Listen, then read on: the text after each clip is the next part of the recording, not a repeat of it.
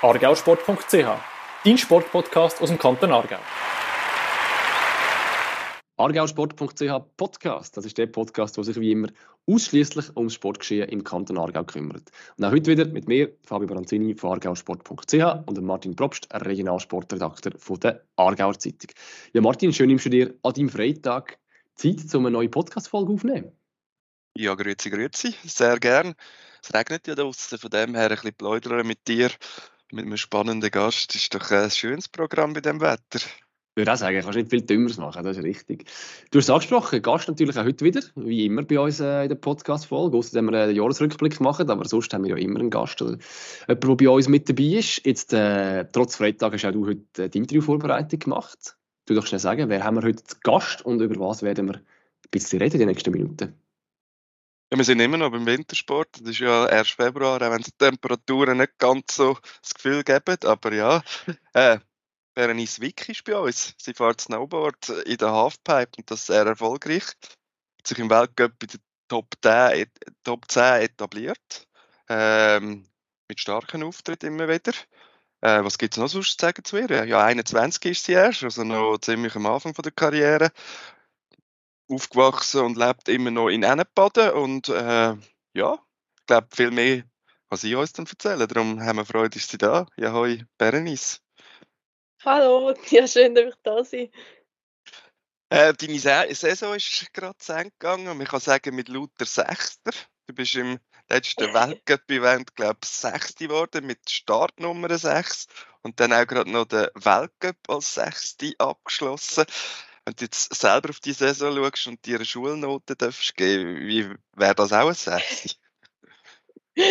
ähm, nein, ich glaube, für ein Sechsi fehlen noch ein paar erste Plätze, aber mal, ich glaube, ich kann zufrieden sein.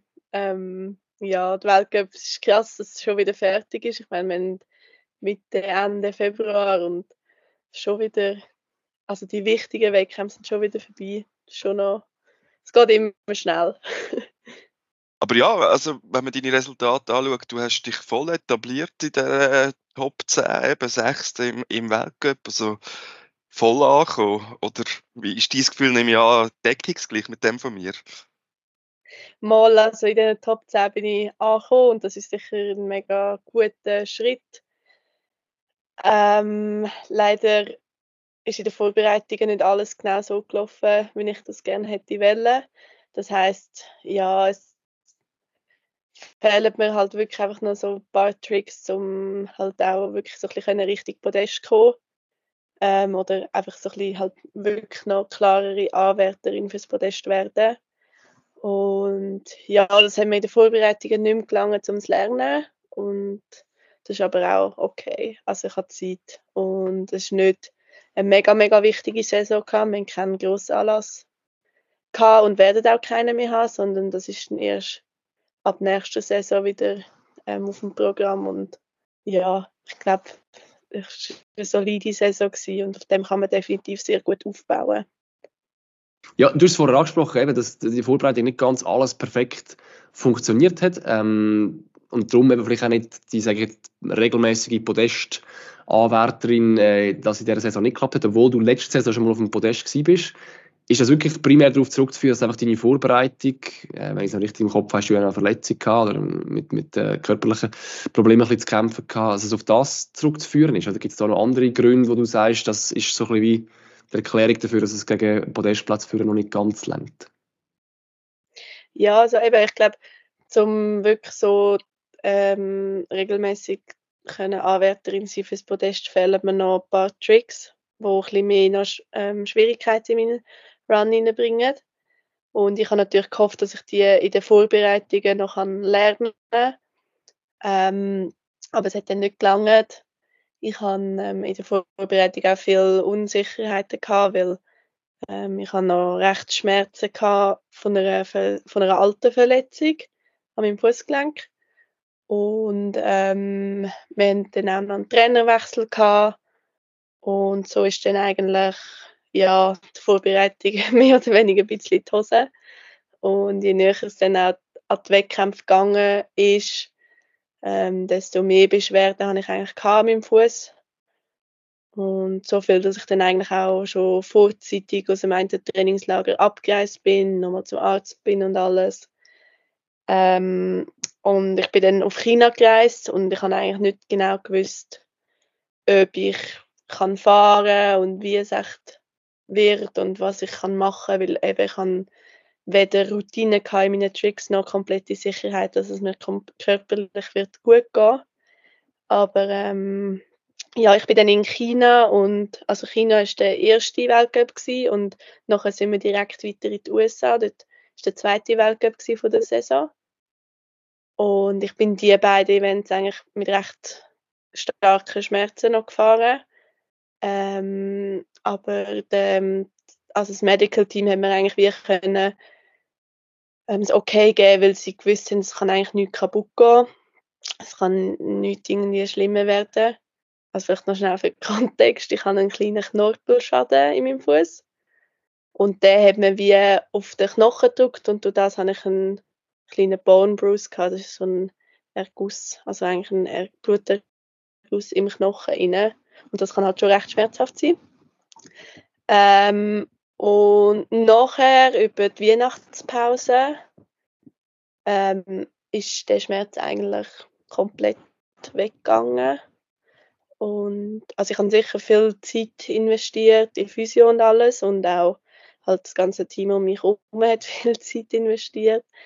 Aber wieso es genau weggegangen ist, das kann eigentlich niemand genau sagen. Aber Hauptsache weg, würde ich sagen. ja, habe ich auch gedacht. Jetzt, wenn ich vorher mal nochmal das Resultat äh, durchgescrollt habe von dem Winter, sind mir zwei Sachen aufgefallen. Zum einen, dass für einen Sieg fast immer 90 Punkte braucht oder sogar noch ein mehr, was, was nach sehr viel tönt bei einem Maximum von 100. Und zum zweiten, dass du die einzige Europäerin bist, die da einigermaßen kann mithaben mit äh, US-Amerikanerinnen, Japan Japanerinnen und Chinesinnen. Ähm, ja, wieso ist das? Ähm, ja, also 90 Punkte oder mehr. Das, es ist wie sie haben nicht eine Tabelle oder irgendwelche Richtwerte, wo man muss erreichen muss, damit man 90 Punkte kann bekommen kann. Der, der Maßstab, der passt sich eigentlich an von Event zu Event. Also wenn das Niveau höher ist, braucht man für 90 Punkte auch einen besseren Run, also einen besseren Lauf, wie wenn das Niveau tiefer ist. Das ist sicher schon mal wichtig zu wissen.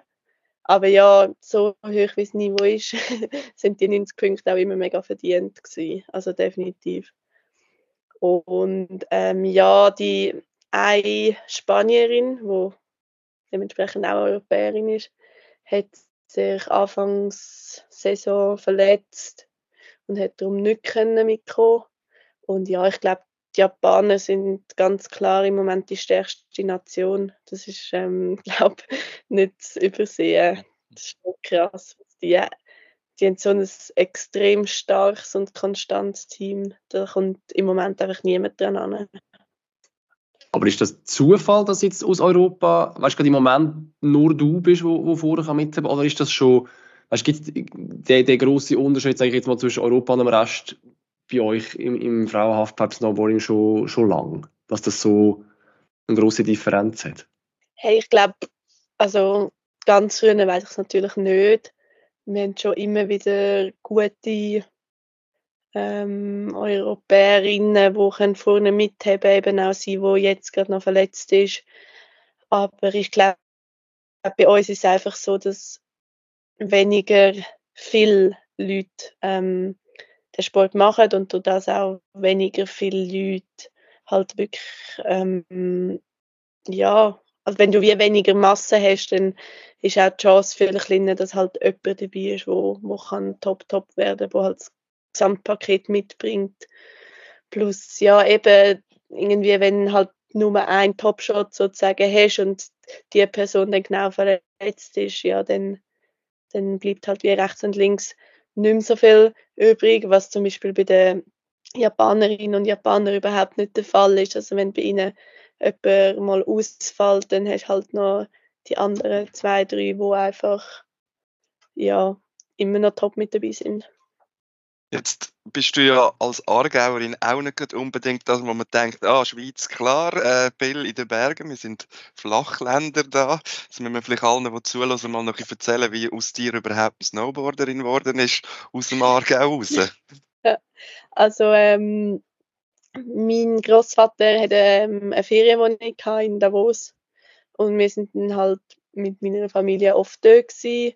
Und wir haben dann irgendwann auch die Wohnung übernommen von ihm und meine, also wir sind dann alle zuerst Ski gefahren und nachher haben, ich habe zwei ältere Brüder, sie haben dann angefangen snowboarden und ich habe dann natürlich auch anfangen snowboarden, weil das, was die älteren Geschwister machen, ist natürlich immer cooler wie das, was man selber macht. Und ja, wir sind dann alle gleichzeitig dann ins Regionalteam gekommen. Und so sind wir dann eigentlich einfach jedes Wochenende ja, auf Davos gefahren, damit wir dort ähm, ins Training können. Also ja, wenn ich jetzt so zurückdenke, ist mir auch einfach Spaß mit Training, aber ja, also wir haben das irgendwie, das das, was wir haben machen und unsere Eltern haben uns das ermöglicht und für das bin ich ihnen mega, mega dankbar. Wie muss ich mir das vorstellen? Weißt, wie, ich schon das vor, wie, wie, merkt man, dass man gut ist im Snowboard Halfpipe? Weil das ist jetzt nicht so, dass man irgendwie, wenn man anfängt Snowboarden, nachher direkt in die Halfpipe geht und dann plötzlich merkt so, ah cool, das kann ich ja noch gut. Also das ist ja eine relativ komplexe Sportart, dass man das irgendwie dann auch, auch herbringt. Also wenn ist so der Moment, wo du das irgendwie erkannt hast, mal, das ist das, wo ich irgendwie A, Spass habe dran und B, aber auch gut bin drin. Also wie, wie ist das bei dir gekommen, dass man gemerkt hat, doch, es ist nicht einfach irgendwie vielleicht normal Snowboard fahren oder, oder irgend so etwas, sondern es ist Snowboard Halfpipe? Hm, also am Anfang machst du eigentlich alle Disziplinen, also Slopestyle und Halfpipe, wenn du im Freestyle-Bereich inne bist. Und das ist auch mega wichtig, weil schlussendlich eben, wie du schon gesagt hast, Snowboard ist eine mega komplexe Sportart. Du kannst nicht einfach sagen, ja, Du musst jeden Tag drei Kilometer joggen und dann wirst du sicher mal besser. Wie viel besser ist die andere Frage, aber du wirst sicher mal besser, sondern du musst wirklich einfach Stunden und Stunden fahren und verschiedene Sachen fahren, verschiedene Obstacles fahren, dich lernen anpassen an verschiedene Wetterbedingungen, verschiedene Schneekonditionen und verschiedene Infrastrukturen vor allem auch. Und ja, eben am Anfang ist es noch nicht so mega Training, sondern halt einfach Spaß haben und irgendwo durch, du findest dann halt auch Kollegen und ja, und dann macht es noch mehr Spaß, wenn du mit den richtigen Leuten kannst machen. Und ja, aber wenn ist mir gut, das ist immer subjektiv. Also durch das, dass ich halt ins Regionalteam reingekommen bin, ist es auch wie auf der Hand gelegen, dass man irgendwann mal einen ersten Wettkampf fährt so einen regionalen und ja, nachher hast du dort vielleicht gut abgeschnitten und dann gehst du mal an einen nationalen Wettkampf und dann gehst du mal an eine Schweizer Meisterschaft. Und ja, ich glaube, dass ich gut bin, habe ich relativ lang nicht, nicht wirklich gecheckt. Aber das ist, wie in dem Alter ist das auch noch so ein bisschen egal. Und ich finde, in dem Alter wird auch viel zu früh schon eingestuft, so der ist gut oder die und die oder der ist nicht gut, die oder der hat Potenzial und die nicht, weil das stimmt überhaupt nicht. Ich sehe es immer wieder bei jüngeren Leuten und auch bei Älteren, dass einfach nicht alle irgendwie ihre, ihre Leistungspeak im gleichen Alter haben und das auch halt, ich weiß nicht, dass so Wille und Herztraining einfach einem auch viel weiter kann bringen wie nur Talent. Und darum finde ich, wird man eigentlich viel zu früh eingeteilt in gut und schlecht. Irgendwann hat es ja dann nicht mehr gelangt, einfach jedes Wochenende auf Davos fahren von Ennenbaden. Du hast dann relativ früh dann schon, also schon dich entschieden, auf Davos gehen zu leben, zumindest unter der Woche. Dann hast du, glaube die Sportschule gemacht. Wie ist das gewesen, das früher ein bisschen zumindest abnabeln von daheim von den Eltern? Ja, also wenn ich jetzt so zurückdenke, das ist schon extrem früh gewesen. Also ich bin dort gerade noch 12 und dann 13 wurde, als ich ähm, ins Internat bin auf Davos. Ähm, zu dem Zeitpunkt ist das einfach das, was ich wollte. Ich wollte einfach so viel wie es geht snowboarden. Das, ich habe dort irgendwie schon gewusst, ja, dass mir einfach das mega Spaß macht. Und ich habe dort auch gemerkt, dass wir Wettkampf fahren, dass mir das Spaß macht, dass man so die, die Situation von, von Wettkämpfen und so die gute Nervosität irgendwie und so der Wille, zum über sich selber irgendwie können auswachsen, dass mir das gefällt. Und ich habe dann meinen Eltern gesagt, eben, es ist das, was ich will. Und sie, ja gut, wenn du das willst, dann, dann mach das. Wir unterstützen dich. Aber ähm, ja, sie haben halt selber auch ein Leben äh, im Aargau, in Baden. Und sie haben natürlich nicht können und nicht wollen einfach alles stehen und liegen lassen. Ähm, um mit mir zum Beispiel auf Davos zügeln. Aber also ja, ich hätte das auch gar nicht wollen, glaube ich ich habe das, ich habe eine mega gute Zeit im Internat und dort ja extrem enge Freundschaften geknüpft, wo bis jetzt bestehen und ich glaube, es sind alles Schritte, wo ja, wo dich zu einem besseren Sportler, aber auch zu einem besseren oder mehr erfahrenen Mensch machen. Wie sieht es heute aus? Also, weißt, wo, wo bist du daheim? Wie, wo wohnst du? Ist das immer noch irgendwie Davos, wo irgendwie ein Zentrum ist? Oder, oder was ist so ein bisschen deine aktuelle Situation jetzt, wo du ja als, als, als äh, Snowboard-Profi in dem Sinn unterwegs bist? Ähm, ich bin momentan in Trin daheim, also ich habe dort eine WG. Das ist gerade in der Nähe von Lax. Ähm, aber ich bin immer noch, also so mein Lebensmittelpunkt, würde ich immer noch sagen, ist im Baden. Ähm, und mein Hauptwohnsitz ist auch noch in Baden.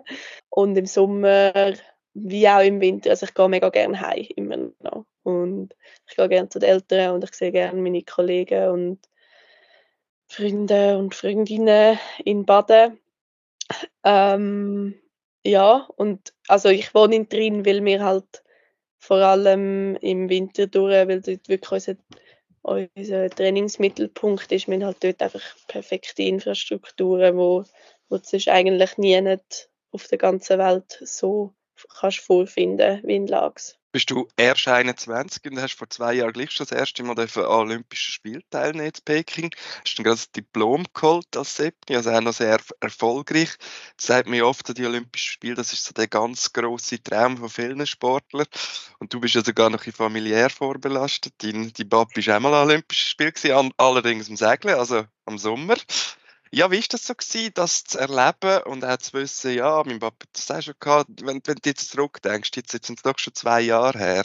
Ja, es ist schon wieder lang her irgendwie. Also es kommt mir schon wieder lang her vor. Ähm, sicher eine mega coole Erfahrung gewesen und ich glaube auch etwas, wo, wo hoffentlich für mich nicht einmalig war, aber ich glaube auch wenn ich nochmal an Olympische Spiele kann so wie dort, wird es nie mehr sein.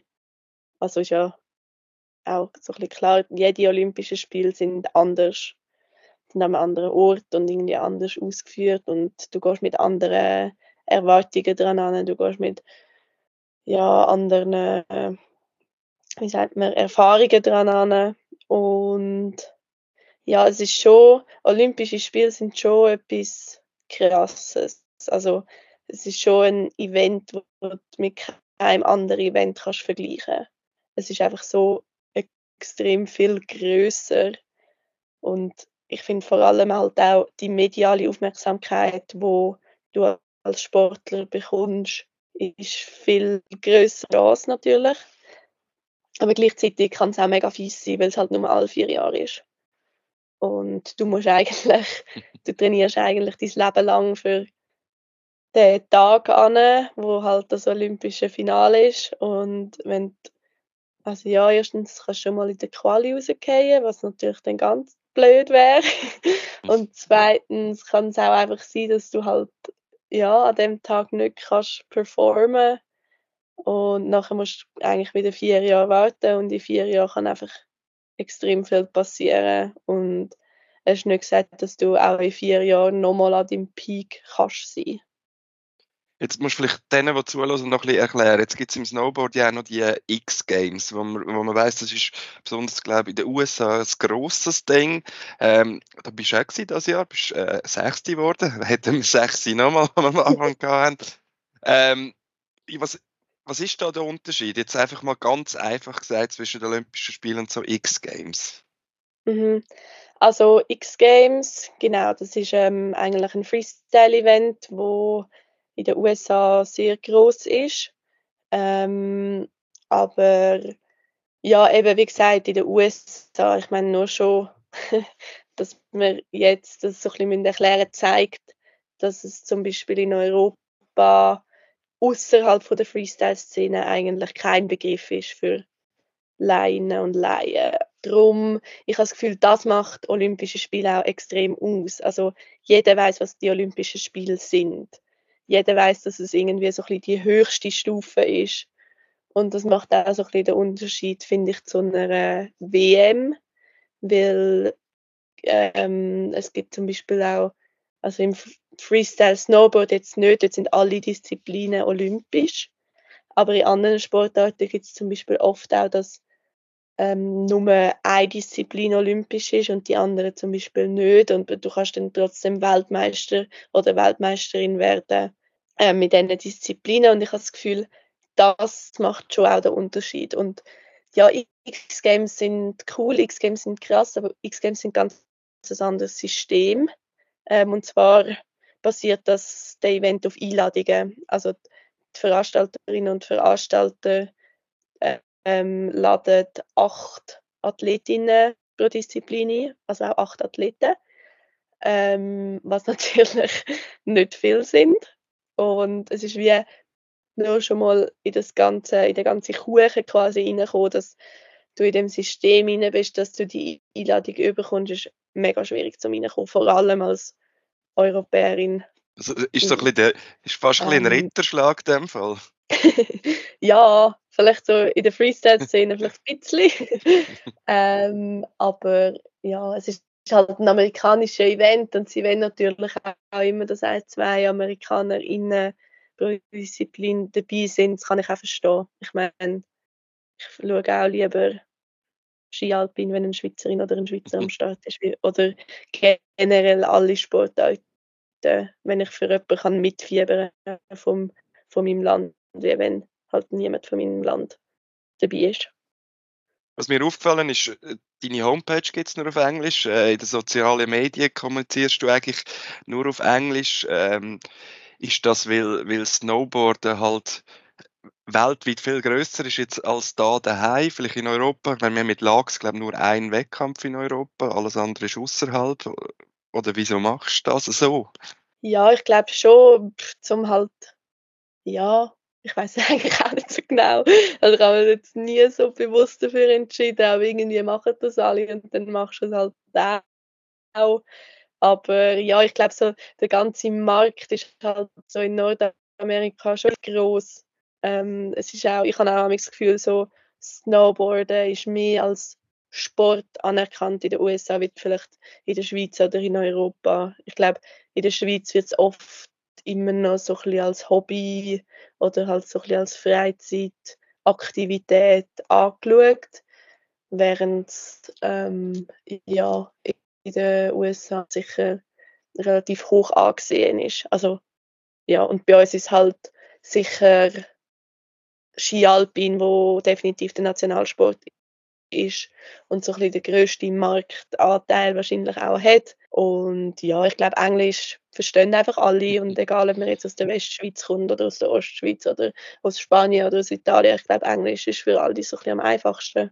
Ich habe das Gefühl gehabt, wo, wo, wo Snowboard damals olympisch geworden ist, dann John Sim gewonnen hat und da ist in der Schweiz ein riesen Ding gewesen. Du hast jetzt das gerade ein bisschen angetönt, so mit, mit der Beachtung in der Schweiz. Hast du eine Erklärung, warum das vielleicht auch ein bisschen nachgelassen hat und, und was müsste man machen, dass es wieder anders wird? Mm, ich weiß nicht, ehrlich gesagt, ob es nachgelassen hat. Ich glaube, zum Beispiel der Juri Podlatschikow hat auch eine riesige Aufmerksamkeit bekommen, als er Olympiasieger geworden ist. Aber das hat halt eben, das ist so ein bisschen das Olympiaphänomen. Also, ich glaube, wenn du Olympiasieger oder Olympiasiegerin wärst, dann hast du die Aufmerksamkeit definitiv auch mehr als verdient.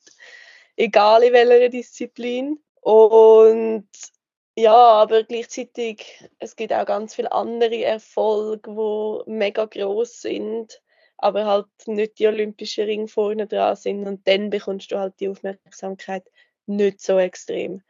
Und ja, was man da machen muss, also ich glaube sicher, ich glaube Medien machen, haben einen riesengroßen Einfluss darauf. Ich glaube, die Medien können extrem auch steuern, welche Sportarten gefördert werden und welche nicht.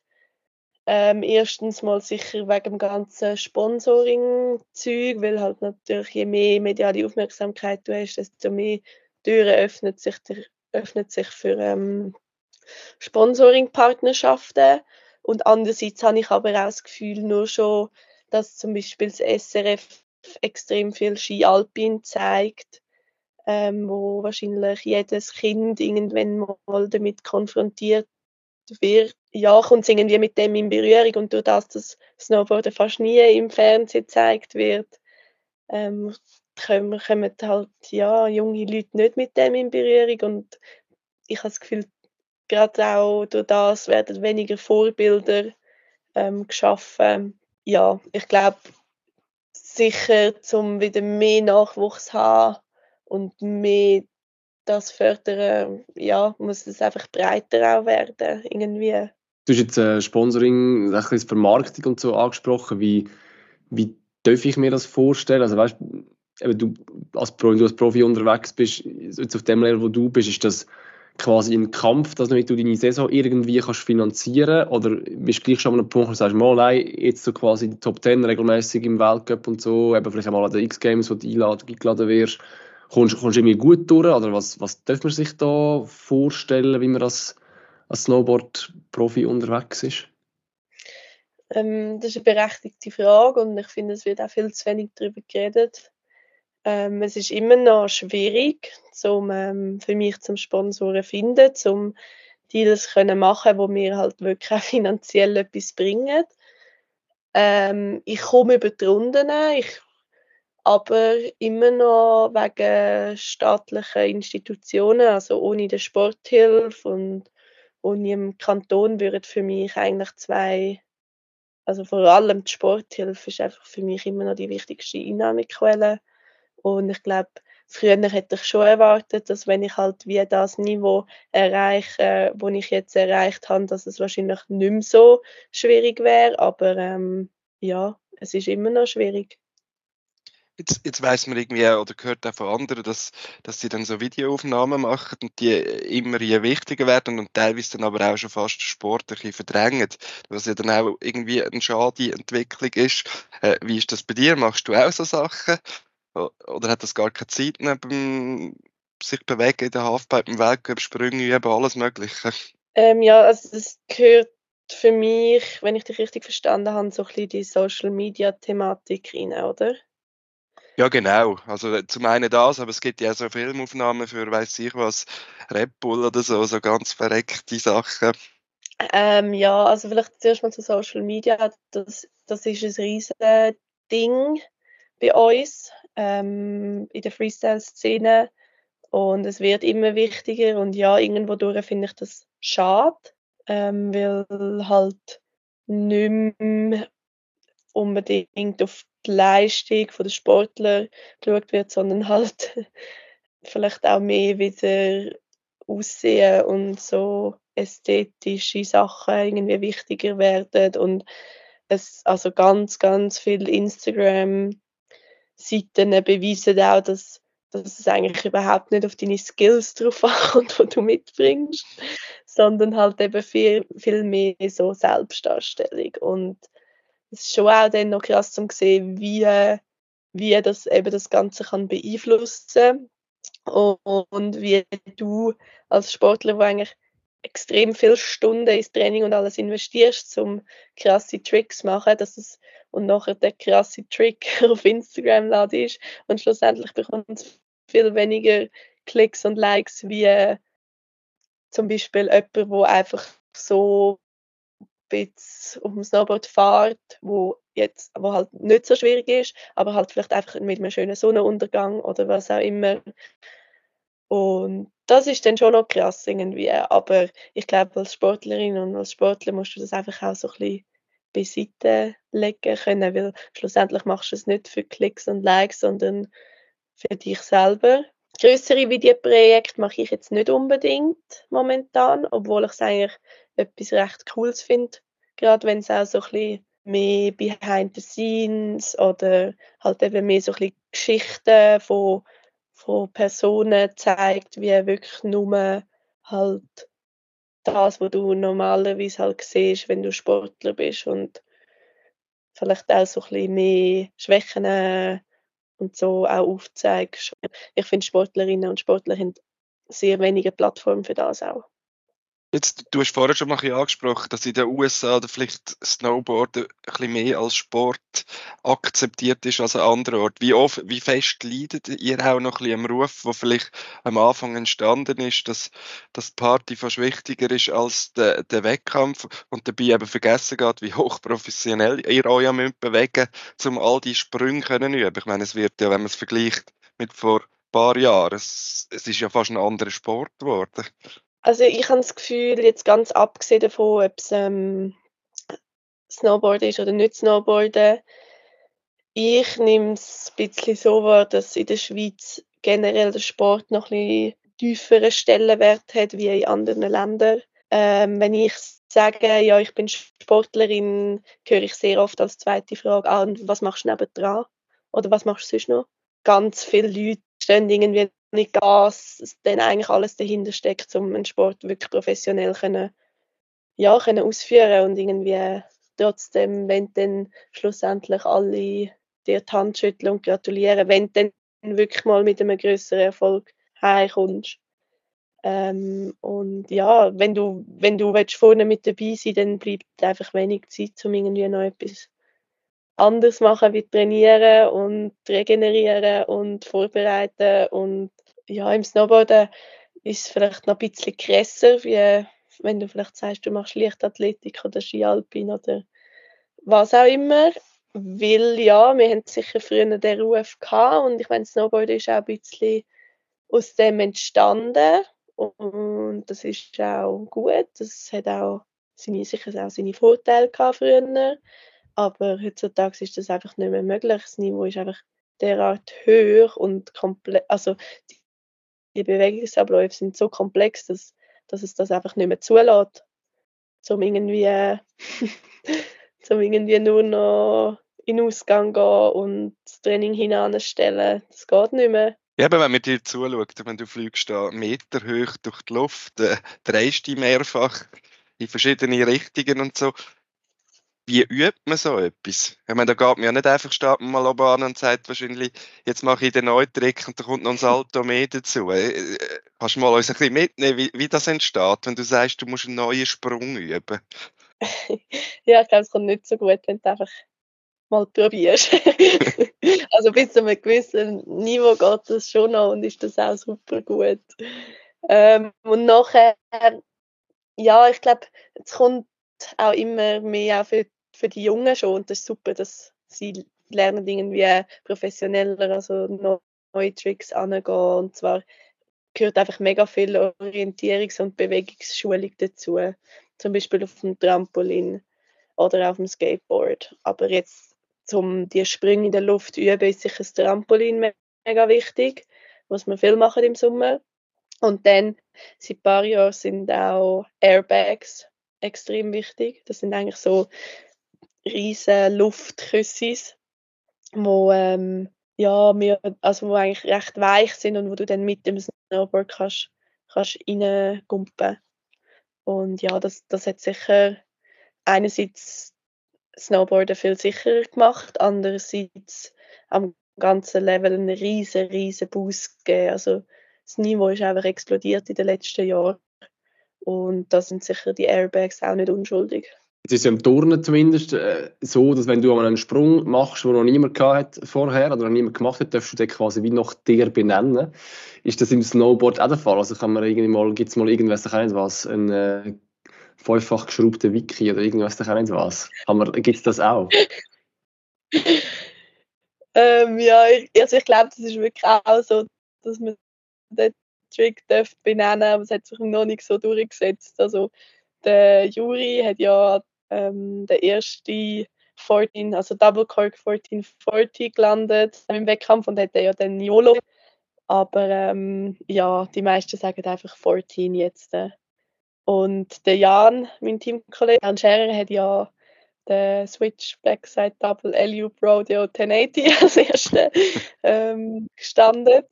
Und dort hat sich so ein bisschen der Jan Tonic so ein bisschen etabliert. Aber ähm, ja, ich glaube, das hat auch so ein Trick, der Switch Backside Double LU Rodeo 1080, das einfach so ein langer Name ist und so ein schwieriger Name zum Aussprechen, auch, dass sich das vielleicht mehr auch wegen dem ein etabliert hat. Fühlt sich eigentlich ein bisschen so an, dass man immer den ganz Besten ein bisschen hinten nachläuft? Oder sie irgendwann kommen sie mit etwas Neues und dann gilt es nachzuziehen? Oder ist das schwierig? Also kann man sich gar nicht vornehmen, alles nachmachen, versuchen? Oder wie gehst du da vor? Als junge Sportlerin oder als junger Sportler musst du ja sozusagen aufholen. Du bist ja eigentlich so ein bisschen auf einer Verfolgung, blöd gesagt, schon deine ganze Karriere eigentlich.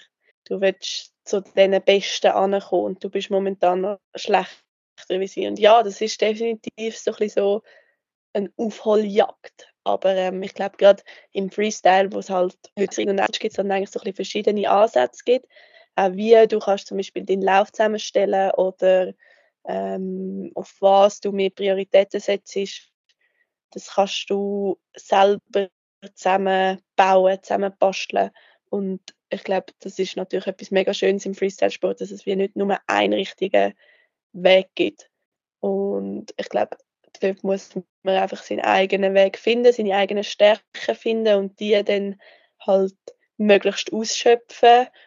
Und gleichzeitig muss man sich auch ein bisschen anpassen, so was wenn die Judges, also die Punktrichter, momentan sehen. Die wollen auch nicht immer genau das Gleiche sehen. Das ja, die haben immer so ein bisschen ihre, ihre Trends, wo sie, wo sie in dieser Saison extrem wichtig finden und das gibt dann viele Punkte, aber das kann auch wieder wechseln. Und darum habe ich das Gefühl, ich glaube, es kommt alles irgendwann wieder zurück. Also ich glaube, gerade auch diese Saison habe ich vielleicht ein paar Mal vielleicht ein bisschen wenig Punkte bekommen, aber ja, ich glaube, das kann im ersten Moment schon enttäuschend sein, aber das, ich bin überzeugt, dass es wie alles irgendwann auch wieder zurückkommt. Jetzt haben wir über, über vieles schon geredet. Du hast über Olympia geredet, wir haben über, wir haben über X-Games geredet, wir haben schon über Weltcup-Saisons und und und. Äh, ich, wenn man dir zulässt, geht man fast ein bisschen vergessen, dass du mit 21 Jahren noch mega am Anfang eigentlich immer noch bist von deiner, von deiner Karriere.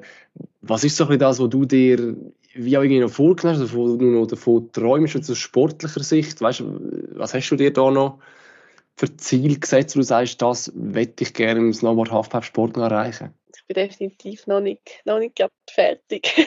das habe ich auch nicht vor. Ähm, ich will sicher, also nächstes Jahr haben wir Heim-WM in Silva Plana im 2025. Auf das freue ich mich mega fest. Wir haben gerade hm, gestern und vorgestern haben wir das erste Mal in die Pipe können gehen, wo dann die WM auch wird stattfinden. Und dort ist sicher das Ziel, so mit Medaillenrang fahren. Und dann natürlich die Olympischen Spiele in Cortina im 2026. Ähm, auch dort sind Medaillen das Ziel, aber ja, also ich bin mir selber bewusst, es sind mega hochgesteckte Ziele und es wird sicher nicht einfach zu erreichen. Und wenn ich es in diesen Jahren nicht erreiche, dann vielleicht in späteren Jahren, aber ähm, ja, ich glaube, man muss sich wirklich Ziele setzen, um auch viel können erreichen Ja, dann würde ich sagen, wünschen wir dir alles, alles Gute, damit du die, die höheren Ziele hoffentlich äh, auch erreichst und im Idealfall nächstes und übernächstes Jahr und nicht erst in, weiß auch nicht, drei und dann fünf Jahre oder wenn auch immer, dass dann die nächsten WM und Olympischen Spiele kommen. äh, danke dir vielmals, dass du dir Zeit genommen hast, um uns da ein bisschen Einblick zu geben in eine Sportart, wo wir, sage ich jetzt mal, mehr unwahrscheinlich auch unsere Zuhörerinnen und Zuhörer nicht so genau kennt haben. Von dem her sehr, sehr spannend gewesen und äh, ja, alles Gute. Danke vielmals. So, und wir kommen noch im zweiten Teil zu unseren News, wo wir äh, das eine oder andere zu erzählen haben aus dem Aargau Sport, was sich da in den letzten Tagen ereignet hat. Und äh, wir fangen mit Handball an und für Handball übergebe ich wie immer Martin, weil das ist sein Spezialgebiet und definitiv nicht meins. Ja, mache ich sehr gerne. Und zwar gibt es erfreulich zu berichten. HSC Sur Aarau hat sich schon für Playoffs qualifiziert, schon, weil noch drei Runden nicht zu spielen sind. Äh, ja, verpasst können sie es nicht mehr. Es ist aber noch offen, welchen Schlussrang dass sie dann werden belegen und somit auch auf wer sie dann treffen. Im Moment sind es äh, Fünfte, aber gegen hinten ist äh, der Abstand klein. Äh, direkt hinter ihnen ist St. Ottmar nur ein Punkt zurück. Also in diesen drei Spielen wird da noch einiges gehen. Ähm, und dann weiß man auch, ob es GC oder Pfadi Winterthur wird sein als Gegner. Das sind die beiden Kandidaten. Im Moment, wenn es Fünfte sind, ist es eher Pfadi. Wenn es noch wieder zurückrutscht auf Sechste, eher GC. Aber ja, abwarten, aber schon mal freuen, dass wir auch das Jahr wieder Playoff-Handball in der Schachenhalle werden haben. Hast du einen Favorit? Lieber Pfadi oder lieber äh, GC als Gegner? Oder was, Okay. liegt, was liegt dem HSC besser? Gegen Pfadi haben sie es diese Saison recht gut gemacht. Also es wäre wär auch lässig noch Pfadi jetzt wieder. GC und erst gehabt, ja. Also wenn ich dürfte wählen, soll es so bleiben. Pfadi. Dann ab bis Halbfinale, würde ich sagen. Sehr gut, das tut nach einem guten Plan, den würde ich unterschreiben. Wir müssen aber ja noch in Finale gehen, noch ein bisschen äh, Playoff-Finale Schachenhalle würden wir auch nehmen, oder? Ja, definitiv. Sehr gut, wir kommen von der erfreulichen News zu ein bisschen weniger erfreulichen News. Wir kommen zum Bobsport. Dort läuft äh, die Weltmeisterschaft in Altenberg. Und dort hat Melanie Hasler, ähm, wo die einzige Aargauerin ist, die an der WM dabei ist, im Monobob den 11. Platz erreicht. Das ist nicht ganz so gut, wie sie auch schon war, oder respektive nicht ganz wahrscheinlich wie sie es sich erhofft hat. Das hat aber äh, gute Gründe, warum es im Moment für sie ein schwierig ist. Einerseits äh, hat sie zuletzt ein bisschen Materialprobleme und Abstimmungsprobleme gehabt. Und dann ist vor allem auch noch der, der, der schwere Unfall von, von Michi Vogt dazugekommen. Das ist ja ihr Freund, äh, der dort im Viererbob schwer gestürzt ist, wo es auch der, der Aargauer, der Sandro Michel, der Anschieben vor allem besonders schlimm getroffen hat. Er, der ja auch schon bei uns im Podcast war und ein bisschen über den Einblick in den Bobsport gegeben hat. Ihn hat es äh, sehr, sehr heftig verwünscht. Er ist äh, dann auch im Spital gewesen, mehrfach operiert worden. Ich glaube, mittlerweile aber stabil, so wie man gehört. Von dem her an dieser Stelle auch noch ganz gute Besserung an ihn. Und wir drücken der Melanie Hasler die Daumen, weil die WM ist noch nicht durch. Es kommt noch der Zweierbob und wir hoffen, dass es dort dann ein Tick besser läuft und vielleicht dann wieder ein richtig gutes Ergebnis rausschaut. Gehen wir weiter zum Fußball. Dort hat es in der ersten Liga wieder gestartet. Es hat gerade ein Derby gegeben zum Rückrundenstart. Und zwar ist der FC Wollen auf Muri gereist. Und ja, es hat ein 1-1 gegeben. Ich kann sagen, so für uns Aargauer Sport-Podcast, die natürlich neutral sind, ein ideales Resultat. Für die beiden Teams eher weniger. Äh, Muri ist Letzte, kommt mit dem Punkt natürlich nicht vorwärts. Wolle orientiert sich auch eher gegen Aben, äh, weil der Abstand zu den Abstiegsplätzen kleiner ist als der gegen Führen. Also auch sie sind eigentlich auf Punkte angewiesen. Jetzt kann man sagen, wenn man sich gegenseitig nicht wegnimmt im Aargau, ist doch das auch schön, aber trotzdem Daumen drücken, dass das vorwärts geht, dass, äh, wenn möglich, beide in der Liga, Liga Erhalt schaffen. Aber äh, die Rückrunde ist ja jetzt erst losgegangen, bleibt also noch in Zeit. Wir drücken auf jeden Fall die Daumen. Sehr gut. Wir werden dann sicher, wenn es gegen Ende zugeht, mal wieder ein bisschen vorbeischauen, was so der aktuelle Stand im Aargauer Fußball ist, respektive bei den Aargauer Teams. Die erste Liga ist ja definitiv nicht mehr nur Aargauer Fußball, aber wir werden dort äh, dranbleiben. Dann haben wir noch als letzte Newsmeldung haben wir Unihockey. Und zwar ist dort am Wochenende der Schweizer Cup gespielt worden. Und Kloten Dietliker Jets haben bei den Frauen den Final gewonnen, 4 zu 3 in Verlängerung. Und falls ihr euch jetzt fragt, warum um alles in der Welt, dass wir über ein Zürcher Team berichten im Aargausport.ch Podcast, ist das natürlich sehr eine gute Frage. Wir haben aber natürlich schon einen Grund dafür. Wir tun nicht plötzlich irgendwelche Zürcher Teams adoptieren, sondern wir haben einfach zwei Aargauerinnen, die mit, äh, oder bei Kloten Dietliken spielen. Und das sind äh, einerseits Ronja Niederberger und andererseits Leonie Wieland, wo beide in diesem Team spielen und entsprechend Göpsiegerinnen geworden sind und wir darum gefunden haben, die News müssen wir aufnehmen und gratulieren an dieser Stelle herzlich zum Göpsieg. Sehr schön, ja. Jetzt freue ich mich auf diese rosa Sofa, wenn ich am Freitag wieder darf anschauen darf. Nimmst du das mit, Gala, oder? Richtig, es ist wieder an der Gala und es wird wieder ein Foto geben. Also von dem her, du darfst sehr gerne noch drauf sitzen und äh, für ein Foto posieren.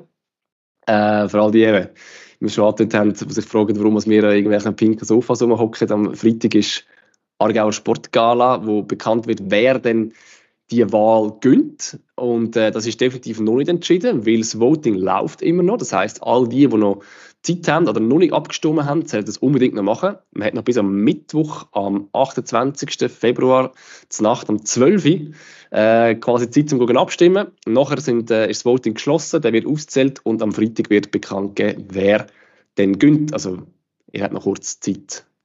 So, gut zwei Tage zum Abstimmen. Sind wir auch gespannt, wer es dann am Ende wird. Auch wir werden es erst am Freitag wissen, darum, ja. Schauen wir mal. drauf. Und äh, wir danken dafür Zuhören. Wenn ihr nächstes Mal wieder dabei sind, sehr gern. Äh, in der Zwischenzeit dürfen wir uns wie immer irgendwelche Nachrichten schicken mit Feedback und Verbesserungsvorschlägen oder äh, wir dürfen uns auch loben, wenn wir das wette. Äh, nehmen wir natürlich auch gerne entgegen. Am einfachsten per Mail redaktion.argauersport.ch und ansonsten äh, dürft ihr uns gerne auf Social Media folgen und äh, schauen, was im Argausport so alles läuft. Danke vielmals und bis zum nächsten Mal. argausport.ch, dein Sportpodcast aus dem Kanton Aargau.